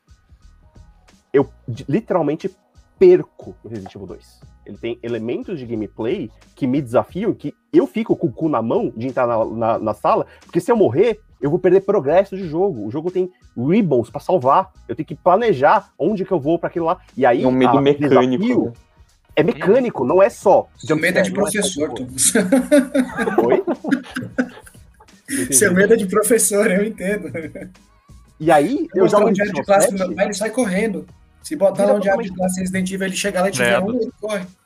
Pois eu é, também. a Resident Evil 7, a experiência foi legal pra caralho? Foi. Mas assim, correndo, dando risada. Ah, vem inimigo, vem cá. Tá, morri, beleza, respawn no mesmo lugar. Foda-se. Sim. Tipo, é, isso aí. Perdeu é, todo o, estado de terror. desafio. Sim. E é. aí, esse é o elemento mecânico que eu, que eu identifico que um jogo de terror funciona. Você faz o cara ter medo e ficar com o cu na mão mecanicamente, na progressão do então, jogo. Então, mas aí que tá. Eu, eu, concordo e discordo. Eu concordo que eu tenho que ter tudo isso sem eliminar o resto, né, poxa? Pra eu chamar claro, um negócio claro. de jogo de terror, ele tem que ter a mecânica e a temática de terror. Total. Não perfeito, adianta, né? Perfeito. Tipo. Perfeito. Cara, eu, eu, já citei aqui, por exemplo, somando com o que o Thomas falou, já citei Silent Hill 4, velho. Ele quebra, por exemplo, safe, um safe place, uma safe room. Você vai lá, se fode pra caralho, fica tenso pra porra, com um monte de zumbi e tal. E quando você volta pra casa, você pode descansar, você pode ficar tranquilo. É um lugar que você salva, tem musiquinha tranquila. E com o decorrer do jogo, os caras vão quebrando isso aí. Os monstros eles vão invadindo o seu safe place. Você não tem mais safe place. Ou seja, você não tem mais nem lugar para respirar, cara. É o terror induzindo tal aí, do, é, aí é, é o outro. Aí é experiência. Isso é bem, é bem dito. Nossa. Eu vou te Mas, falar, cara, nesse eu, dos momentos que eu, eu mais fiquei com o cu na mão jogando nessa última geração. Hum. Eu fiquei assim, eu falei, fudeu. E não era um jogo de terror, mas eu fiquei com o cu na mão, jogando Dragon Age Inquisition. Por quê? Porque eu passei de um ponto que eu não tinha como salvar mais, eu já tava salvo lá dentro, e se eu não conseguisse passar, e foi o que aconteceu. Eu perdi um save de 26 horas porque eu travei Nossa. num boss e eu não tinha como voltar. Eu fiquei com o cu na mão naquele boss, falei, fudeu, perdi 26 horas da minha vida. Perdi São por causa de experiências como essa aí que a gente tem a notícia do japonês que invadiu o estúdio lá no, Acho que em, em, em Saitama, querendo matar o, o pessoal desenvolvedor. Eu falo, perdi mas 26 aí- horas da minha vida, você vai morrer. Eu fui preso, irmão. Acho que a resposta direta- jogar Outlast. A resposta direta pro Marx. Rapidinho, a resposta direta pro Marx, vocês não acham que é público também? Sim, total. Não, isso, isso eu, Mas eu é, falei desde o começo. Público-alvo é muito importante. Tem gente que vai ficar com medo de jogar o Outlast, sim. Sim. Mas é público e público. Você tem que Mas entender eu acho vírgulas. Porque se você vai fazer um jogo de terror, ele tem que ter terror na mecânica. Senão É, ele não é um jogo de terror, ele é um jogo de ação com tema terror. Por Saca? isso que eu. Se eu, se eu é- ana- avalio um jogo, eu falar qual que é a qualidade dele, beleza, qualidade de terror, etc e tal, mas peca em tudo isso aqui. Então, não... E aí, no meu ponto de vista de game designer, eu não considero um bom jogo. É a mesma coisa, Last of Us, eu tenho muitas críticas de game design contra ele. Mas eu entendo que é um puta produto. Eu entendo que ele tem uma narrativa interessante, foda pra caralho, tem uma- uma- um valor de produção muito foda, sei que vendeu pra cacete. Então ele tem muitos pontos positivos, mas tem pontos negativos. E aí, como eu GD, eu vou ser crica. Eu vou falar mal da parte de GD, foda-se. Mas sem entrar no- muito no, no mérito do público-alvo nesse sentido. Agora sim, Thomas, como é que você exercita isso, você, profissional? Por exemplo, assim, muita gente que pode estar assistindo essa live vai falar, pô, esse cara é um sommelier dos jogos, assim, ele vê que, olha, está faltando uma pitada disso, uma pitada daquilo, porém você já tem um, um, um os sentidos muito mais apurados para aquilo, ou seja, você já, já intensificou a experiência, você já está no bagaço da coisa toda e você sabe do que, que já está experimentado. Quando é que você decide que falta o básico e, e quando é que você decide que completa isso? Essa história do gameplay que a gente vive falando, né, como é que você acha que a gente poderia temperar um jogo de terror? Eu sei que essa pergunta é muito aberta, mas assim, se você pudesse corrigir isso na, na, na- na- na geração atual, assim, como é que você acha que pode trabalhar em termos de, de pautas? Eu acho que, na verdade, nem tem como ser corrigido nesse sentido. Porque é o que a gente falou, o público teve um, um shift muito grande. Se a gente bota um Resident Evil 7 hoje, que é by default, o cara tem Weeble pra salvar, etc., o jogo flopa. O jogo flopa. E eu entendo isso. É, por isso que, assim, quando eu dou minhas críticas de GD, eu, eu sei muito bem que eu tô levando pra, um- uma questão muito mais atemporal, pra uma coisa muito mais, de, de fato, é, estrutural e mecânica do que como produto. É, porque se eu for levar tudo a ferro e fogo, fodeu, aí todo jogo é ruim. E a merda de você trabalhar com jogos, acho que todo mundo sabe aqui, que a gente para de gostar de jogo. Eu não gosto mais de jogo. É difícil, é difícil jogar uma coisa e hoje falar, ah, caralho. Sim. Toda hora eu fico, né? É, é, Mas, é, a gente mas isso é mal, mal de qualquer área, né? Se for estudar É. música, você vai ficar saco cheio de música. Se for Mas estudar então- cinema, você vai achar um monte de bosta. É por, é por isso que eu falo, eu levantei a hipótese do fluxo do cinema, cara, que eu acho que o público-alvo ele vai se modelando, talvez baseado em uma, sei lá, uma- um grande entretenimento como o cinema. É, é, eu, eu, eu não acho que é cinema, cara, não mais. Acho que já- o cinema é uma boa régua hoje em dia, mas ele não é o guia. É, o tá, guia foi- normalmente é tipo, sei lá, TikTok, a gente tá velho aqui, não vai Sim. nem se ligar, entendeu? Mas, mas é, o, o- a- as gerações trocam, elas têm humor diferente, elas têm gosto diferente, elas têm terrores diferentes. E Sim. um, um bom cara pra fazer, falar, ah, vou fazer um terror animal, ele tem que fazer pra alguém, perfeito. Quem que são os medos dessa geração, dessa galera? O medo Sim. do cara é o quê? Aparecer pelado na, na cama, tá ligado? Tipo.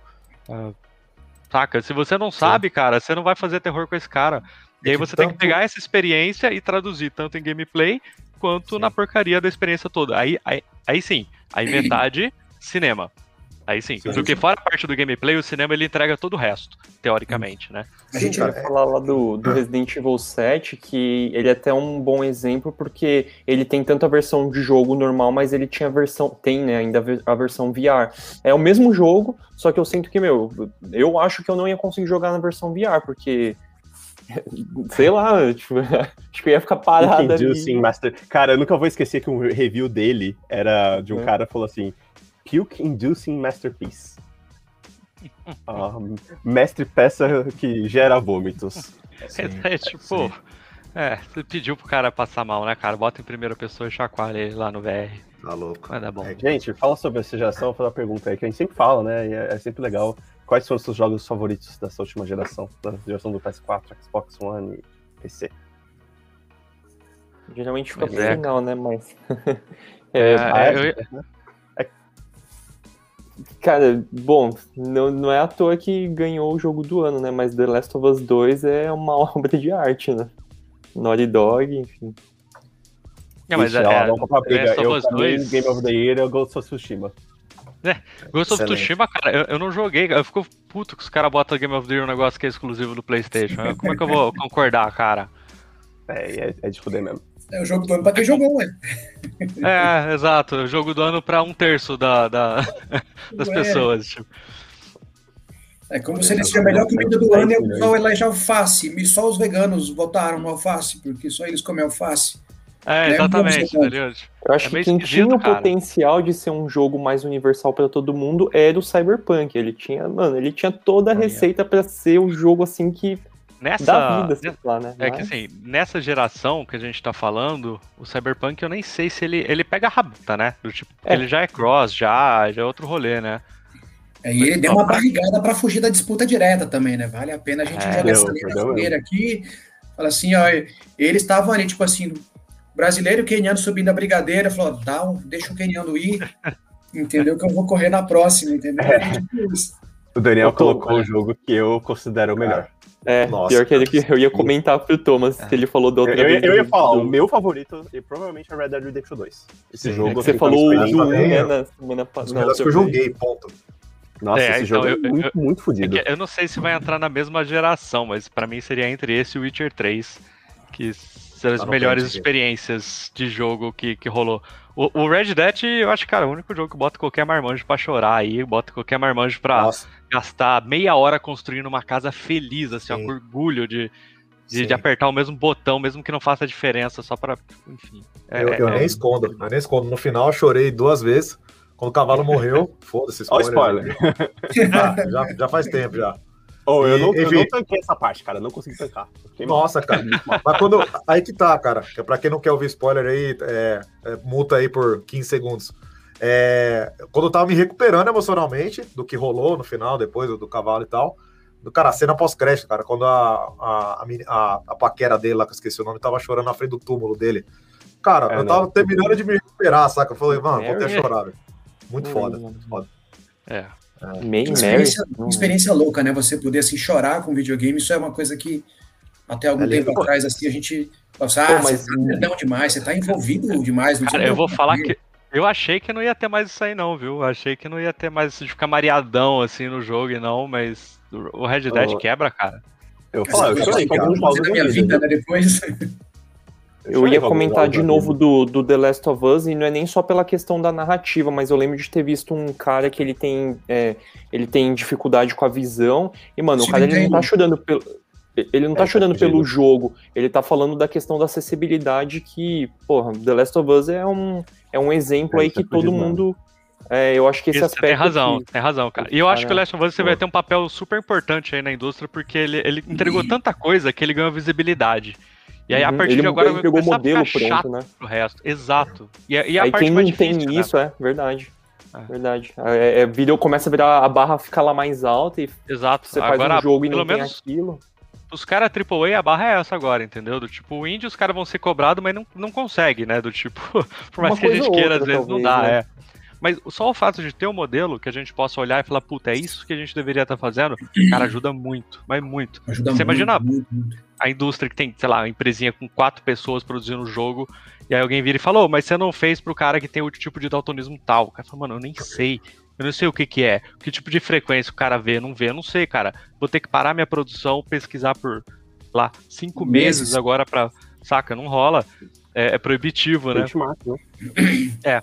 Não, isso que ele trouxe é, é essencial pra indústria, cara. Isso, é, é por isso que eu falo, é o produto é foda. Não, não- não vou mentir. Não, não tem como falar que não é foda. É foda.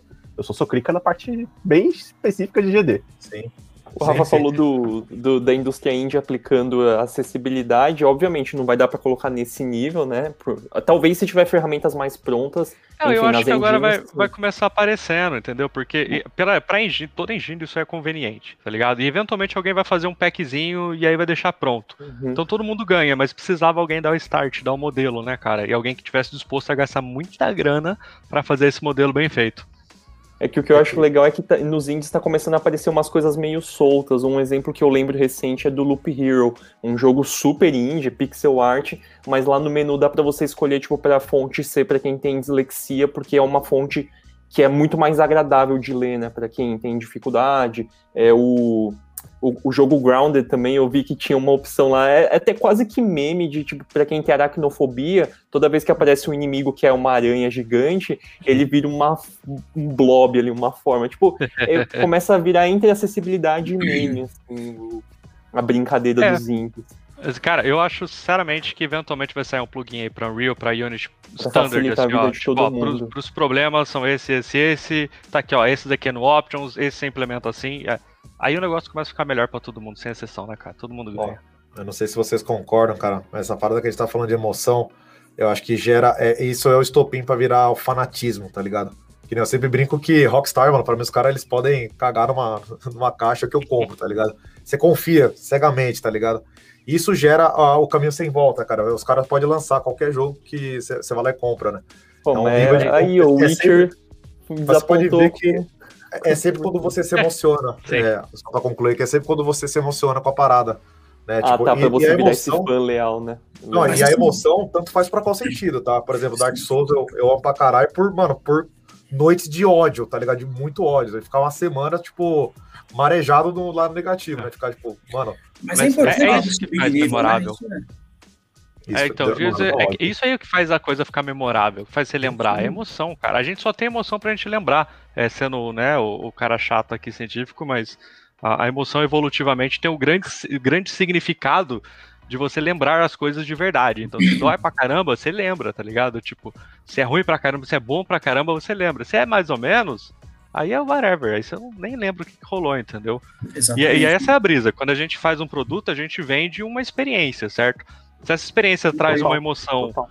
grande o suficiente, você lembra, você curte, você paga de novo. E, ou compra o Cyberpunk né, na pré-venda e se arrepende, mas ainda assim. né? Sim, sim. Mas é bacana que essa coisa da gente ter essa a questão da experiência, né? É importante a gente separar aqui que são tem a experiência pelos serviços prestados, vamos dizer assim, em termos de ferramentas que são inclusivas, que é essa coisa do Steven Saylor, que é o, um, para você que está assistindo a gente aqui, porventura não conhece o trabalho dele, ele é um gamer uh, americano que ele tem baixíssima visão, ele é considerado praticamente cego, né? E ele foi fazer um, um, um teste do The Last of Us e, e no, na tela de abertura, quando ele foi fazendo a checagem, ele não conseguia mais jogar porque ele ficou emocionado e, e chorou e falou: olha, é isso aqui que eu tô esperando, essa geração. A minha vida inteira, ele falou, praticamente, né? É isso que eu luto, é, a vida inteira foi dele, foda. Eu fiquei emocionado com o cara fazendo o, o diálogo dele, né? Eu falei, caralho, mano, tipo. Você não tem mais um, um comprador, Sim. né? Você tem um fã. Sim. Fiel. Exatamente. Esse, esse, é, esse vídeo que a gente postou dele se emocionando é o, visto mais, é o vídeo mais visto no canal do, do Observatório de Games. A gente posta um pouquinho a coisa que lá, mas assim, ele é o, é o vídeo mais visto, é, é, que tem, teve a melhor resposta até hoje. Isso não é de graça, assim, não, não, não foram pessoas com deficiência visual que foram lá é, é, contemplar o vídeo de alguma maneira, foram pessoas que se sentiram tocadas pelo projeto, e isso diz muito. Né? Obviamente, a gente está falando aqui que não, não adianta, é, não dá para o estúdio indie enxertar de todo esse tipo de ferramenta lá e colocar uma parafernália por questões financeiras, mas é, é, um, é com certeza um, um, elemento que agrega muito para a geração né, do Play 4. É, para mim, assim, um dos jogos mais é, bonitos, assim, mais, mais preocupados com muita coisa, e aí chega praticamente junto com Red Dead 2, que aí sim ganha por um pelo, na minha opinião, porque assim, se você falar assim, o que te leva, assim, tá mais fácil você chorar com o quê? Olha, realmente, o Red Dead Redemption 2 é, eu queria terminar aqui e ir de cavalo para a redação, mano, assim, tipo, para escrever o bagulho. Fala, se é possível. É, público-alvo, né? Tem um. É para você, né? É, eu, eu sou um jogador que eu, assim, eu tenho um pouco de. Ah, eu não gosto muito de jogos lineares single player. Não, não, não me agradam tanto. Então, assim, por isso eu falei, pra mim, Open World. Bateu muito mais em mim, né, como, como gamer, é, é, do que uma experiência é, sempre volta para isso. Sim, o Red Dead. Já ele... aqui Sekiro também. Entendeu? Que é, teve. Tinha um... botado aqui. Cara, Sekiro pra mim não ah. deu, não, velho. Você jogou? Sekiro pra mim, jogou eu um joguei, achei a, a bela Sekiro. bosta. Não perco mais meu tempo. Sekiro, Sekiro vocês não pegaram. Não é nem por isso. É, eu achei muito difícil. Muito, muito, muito difícil. Não, assim, é difícil, mas eu achei difícil injusto, não, não difícil, difícil, saca? Uhum. O Sekiro foi, ele pegou eu, eu não gosto de tryhardagem, então... É. Ele pegou onda. Gente, é, eu do Dark Souls, tá da Bonnie aqui, eu preciso ir. Vai lá. Vai lá, vai lá. Valeu. Meu limite, Valeu, Valeu senhores. Valeu. Gente, obrigado. É. Até a próxima. Sempre um Valeu. prazer. E boa noite pra todo mundo que Valeu, tá queridão. aí. Falou. Falou, galera. Tamo junto. O Sekiro, ele pegou, é, basicamente ele tentou vender, tipo, pra quem é fã da From Software, tentar pegar qualquer merda que os caras lançam, tá ligado? Então me pareceu Ah, muito é. assim, você ganhou o público com Demon Souls, Dark Souls 1, 2, 3, pronto. Agora é Dark Souls de Samurai. Isso não, cara. É, exatamente. Eu acho que o cara virou e falou: Ô, os caras curtem Dark Souls, né? Ô, quem curte Dark Souls? Ah, é mais o japonês, faz de samurai. Olha, vai dar Exato. bom, cara. Vocês estão acusando o estúdio de fifice. É, Entendeu? sim, sim, estou. Vocês estão O Sekiro-. É, eu fiquei pistola com o Sekiro porque eu morri três vezes sem saber o porquê. Em, em menos de 15 minutos de jogo. É uma coisa que não acontece no Dark Souls. Eu posso ser ruim, eu posso morrer pra caralho, eu posso desistir de jogar porque eu tô, tipo, morrendo. Mas eu sei o porquê que eu morri. Eu não tenho a Então, menor dúvida do porquê que eu morri, cara. Porque então quando você não sabe, é aleatório, velho. Aí é chute. Foi um ninja, é cara. aí que tá, você não tá educado pro Souls, tá ligado? Se, se tem um Você nem fãzinho aqui, viu. já fala assim, você não tá educado, tá ligado? Ah, o, o, Dark, é, o Dark Souls ele meio que te traumatiza, você espera tudo de tudo quanto é canto, tá ligado? Então, se, se você tivesse jogado, talvez, pelo menos, zerado um Dark Souls, não sei, ta- ta- talvez você saberia Mas da é, onde, então, onde veio a se, parada. se esse é o requisito pra curtir o jogo, então ele está fadado ao fracasso. Porque, né? Por isso que eu falei, o, o Sekiro ele foi feito pra quem jogou Dark Souls, ponto. Não tem um, não tem um segundo público, não, não vejo, pelo menos. Mas é, eu, eu joguei. Eu não joguei, eu história. terminei, né? Mas. Tem as pessoas que se ligam à história, que apreciam o idioma, tem é, quem gosta simplesmente do gênero também. Tem outros elementos de atração aí que não precisam ser necessariamente ligados à experiência anterior. Obviamente, eles são mais ref- dizer, refinados no sentido de serem mais restritos, assim, entendeu? É, ele é bem nichado e, Sim, sim. e é um dos jogos com mais dificuldade de você entrar na brisa. Todo jogo oriental, né, o Celso está aqui, ele pode falar bem disso também. Todo jogo que tem um, um, uma temática oriental, ele tem um desafio ímpar no Oriente quando o, o quesito é imersão. Né? E se você fala do Japão feudal, você pode até simpatizar no começo, mas aquilo precisa te, ir te entregando ponto a ponto. E nesse, foi aí que você não teve o ponto seguinte. Fazer uma. Não, fazer uma vírgula aqui, ó. O meu problema não é ser difícil, o meu problema não é ser oriental. Eu jogava, tipo, Tenchu no, no Play 1, tá ligado? Lembro, E eu lembro. zerei o Tenchu no Play 1, que é ridículo de difícil. Ridículo assim. Tem cara que jogou Kabuki. tipo, É, tipo, é. é. Mas enfim, não, não é esse o problema, cara. Ele, ou ele não teve uma curva inicial de. Saca, do pacing, não ficou legal ali a ponto de. Claro, ficou muito difícil do nada, e aí eu não peguei, pode ser. Sei lá, eu sou meio lerdo, eu sei disso, por isso que eu não, eu não critico o negócio quando é duas, três vezes, é, tipo, tem que ser um pouquinho mais. Mas a minha brisa foi, eu não soube o porquê três vezes seguidas, é só isso. Não é do tipo que eu morri, só quero que se foda, eu morro pra caralho num monte de jogo, eu sou ruim. Né? Quem, gente, gente- quem é ruim joga RPG, cara. Tô, tô nesse, nesse grupo aí. Sim. e Daniel, Causa mas- frustração, Ah. né? É, então, mas o, o lance não é nem a frustração, cara. É, é do tipo, eu não saber o porquê, eu não consigo nem ficar frustrado com nada, além do jogo. Eu não tenho o cara que fala, ah, aquele inimigo é mó cuzão, eu sempre morro pra ele. Ah, um cuzão deixou aqui um recadinho pra mim, eu caí no buraco. Não. É, É tipo, justamente a frustração com o jogo, né? Tipo, mano, É. que, que, que é a mensagem que vocês estão tentando me passar, com certeza. É. É a mesma coisa que você ter um botão errado, saca, na interface, do tipo, você fica puto com o jogo, você não, dá fica puto com, com. É. Ei, Daniel, eu tô, eu tô rindo aqui dessa coisa do, do Rafa falando da- do quesito paciência, ao mesmo tempo tô lembrando daquela live de RPG que a gente começou a jogar e ele foi escolher o cabelo do Viking. E aí Ah, tinha é? o cabelo, aí ele ajeitou o cabelo, ai, falta uma pedra aqui no negócio. Olha, Mas é isso. não é. tem um sardas, Vikings não tinham sardas, sabe? Nós ficamos aqui numa mesa redonda, no Senhor dos Anéis, para começar a jogar, e o Rafa suavão, assim, com toda a paciência budista Pô, dele. fui rápido com vocês ainda. É ele por joga isso que eu eu- não paciência. Eu não entendo como é que é. Por isso que o videogame é legal. Sim, sim, mas é é por isso que. Isso a gente uma live falar de é, é, RPG versus Dark Souls, cara. O, o Rafa ele não gostou dessas paradas, ficou puto, desistiu tal, não sei o quê. Cara, ele literalmente ele é zero público Dark Souls. E Talvez. qualquer coisa Souls-like, tá ligado? Primeiro que ele é RPG true, pronto, tá ligado? Dark Raiz, Souls não é, não, é, não é RPG, ele é RPG bem Nutelinha, assim, pegou os elementos mais, mais fáceis de deixar maquetado, tá ligado? E deixou bem era aflorado tudo ali. pixel, não tinha. Não era nem mapa. É, né? Mas é, o Souls, ele é, ele é assumido, né, isso aí. Tanto que você consegue terminar o jogo com- pelado como pelagem de pau, né? Então, tipo, não é pra ser um RPG, tá ligado? É pra ser um jogo de ação com elementos de RPG. Muitos elementos mal colocados, mal distribuídos, com a interface horrível, mas é. Mas é isso, é isso. Ó, É eu queria fazer um- um- uma vírgula aqui, porque a Pri fez um comentário sobre o, o É, Hellblade, E eu acho que isso volta pra uma coisa que foi falada lá atrás, que é o amadurecimento do público. Eu acho que muitas coisas que, que a gente fala hoje em dia de a ah, de inclusão da galera em games, de, de tratar né, doenças de maneira séria, vem porque o público está adulto o suficiente. Talvez tenha sido a primeira vez que a gente pode falar do tipo né? de alguns temas e alguns temas sem medo. Tipo, eu vou falar disso, eu vou falar do jeito que ele é. Uhum. Porque, sei lá, se eu fizesse isso para do Play 1, do Play 2, os caras é tipo ter um monte de pré-adolescente lá nervoso com você que, tipo, que tem uma voz no ouvido. Falar, ah, nossa, nada a ver isso aí. É. Quero, não, quero matar, que... cara. Qual que dá tiro aqui, velho? Qual que explode? Tanto que não dá para jogar esse jogo. É, é uma experiência totalmente diferente você jogar sem um fone de ouvido. Não é jogar na TV, cara, é jogar com fone de ouvido, saca? Com, com headset. Headset. É, eu vi ela, eu vi ela apanhando pra umas paradas assim, mó, mó besta, tá ligado? Ela fala, velho, você não tá ligado como é que é aqui no headset. Eu vi ela de fora assim. Ó, velho, é, o bagulho tira seu, sua linha de raciocínio, né? É da hora. É uma ideia, do caralho. Assim. Em linhas gerais, é, é, é uma geração que que teve aí pontos altos e baixos, mas assim, conseguiu superar bastante coisa do, do Play 3 e, e, entregou um final de carreira, vamos dizer assim, no auge, assim, não, não tá decadente, saca?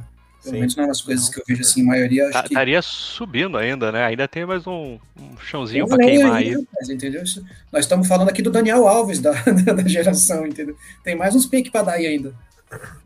Então, uma coisa que a gente acabou não cobrindo, que eu acho que foi também bastante importante aí dessa geração, que inclusive o, o Daniel falou lá no começo que vai rolar uma live dedicada para os mobiles, mas é o modelo de negócios que o mobile começou a criar. Foi essa foi a geração que abraçou com DLC, in-app purchase, é, é, Pet Note, é, loot box, e, e, isso mudou muito o é. landscape de, do, dos jogos e veio lá do mobile, né? Tá certo que vai isso. ter essa live dedicada para isso, mas eu acho que isso foi. Mas, cara, assim. vem, vem mais uma hora aí fácil falando disso aí, porque a gente realmente negligenciou, mas o, o sistema de monetização mudou, né, cara? Até o Play 3, o padrão é, era faz jogo e vende. Comprar o jogo, jogo é. É. E geralmente o jogo Tinha... vinha bem redondo já no, na, no pacote, né? é... né? Até rolava uns patch, mas Aí mais ou menos, mas o patch já era, era, era, pedindo desculpa, né? O patch, não era mais uhum. o padrão. Agora não é pedindo desculpa, é tipo, é não. normal, é tipo, você já não, espera o patch. patch do dia 1, como assim? Não vai live ter, inteira tá para falar mal da EA, já, já prevejo. É, não, não, não só eles. Aí dá também, mas... Mas o que eu ia falar é, tipo, o DLC antes era um extra mesmo. Extra. DLC extra. Eu acho que com exceção de um outro jogo, tipo, sei lá, Battlefield e tal, que era mais. Sempre foi pé no saco quanto a isso, né? Do tipo, sempre foi DLC da roupinha e tal. Mas nessa geração não, aí virou standard, né, cara? Você tem razão, veio do mobile, o lance de se eu cobrar menos no jogo e tiver várias paradinhas pro cara gastar o dinheiro. E assim como no mobile, para todo o meu ódio, deu muito certo. E por mais que a gente odeie, que a gente ache uma bosta, que fora o loot box que é crime, que a gente ache tudo o resto horrível, funciona. E continua funcionando. Ainda o cara vai lá e paga 60 reais numa skin para ter a cueca dourada no jogo. Season Pass também foi algo que ficou comum, porque a galera começava a lançar tanto o DLC que falava, ah, melhor a gente fazer um pacote aqui e lançar uma Season. Season é... Pass é maldade, cara, isso é maldade. Eu, eu acho, eu sempre achei isso maldade. É do tipo, olha, o jogo não tá pronto, a gente vai fazer as quatro DLC para acabar ele. Se quiser, você paga agora, você daqui a um ano você recebe. É. Top, ah, mas... tipo... E eu pago, mas, tem, mas enfim. Tem, tem uma coisa que acho que foi boa, e pelo menos eu sinto que está começando a gerar frutos agora disso tudo, né, desse modelo, que é esse lance do subscription. Eu acho que a, a Microsoft e a Sony começaram a ver bem mais para esse lado, e obviamente agora que está virando, meu, o Game Pass, a gente chegou a abordar ele um pouco, acho que na, na live passada, mas, meu, acho que foi aí que a galera começou a ver, meu, e se a gente fizer um subscription em vez do cara comprar o jogo, e ele tem já ali a nossa tinha, biblioteca, o Netflix, é. né? O Netflix dos games, é. né? Ele já tinha, já tinha também. ideia, já tinha uns caras que tentaram, mas não tinha consolidado, não, né? Não, é, não tava funcionando. Eu acho que eu próxima... chuto... Ah, uhum. Desculpa, rapidão. Eu, eu, chuto, não tenho a menor certeza disso. Que foi uma, experi uma experiência de mercado da geração passada, do tipo, beleza, eu vou fazer um, um subscription, mas quanto que eu ponho de dinheiro em jogo para eu receber tanto, Sim. saca, no mês, para manter o Qual negócio. É o modelo que tipo, funciona, rolando. né? É. é. e o balanço disso, porque nunca teve esse mercado, né? Então. Rever conceitos de entrega, né? De produto, né? Então, a gente está é. acostumado aqui a fazer um jogo e entregar. Agora a gente está acostumado a fazer o jogo e entregar um DLC. Pois é, e isso vai mudar ainda vai? muito o mercado. Você, você parar pra pensar, na verdade, vai mudar pra caramba a indústria daqui pra frente. Porque você imaginar é, que, por exemplo, 80%. Imagina 80% uhum. dos jogadores usando o, o negócio do Xbox, certo? E aí você, como Xbox, ou você como publisher, você vai querer vender o teu jogo fora dali? Ou você vai, de repente, negociar com eles e falar, então, vamos fazer o seguinte, eu vou, eu vou, vou ficar produzindo o jogo, ó, vou mandar o jogo para vocês. Vocês continuam lançando, se é exclusivo ou não, não me importa. E aí você me paga um mensal, entendeu? Porque você recebe mensal agora, entendeu? Então, É, a, a é indústria uma pode... obra, né? A obra você recebe, é, outro cara. não vale.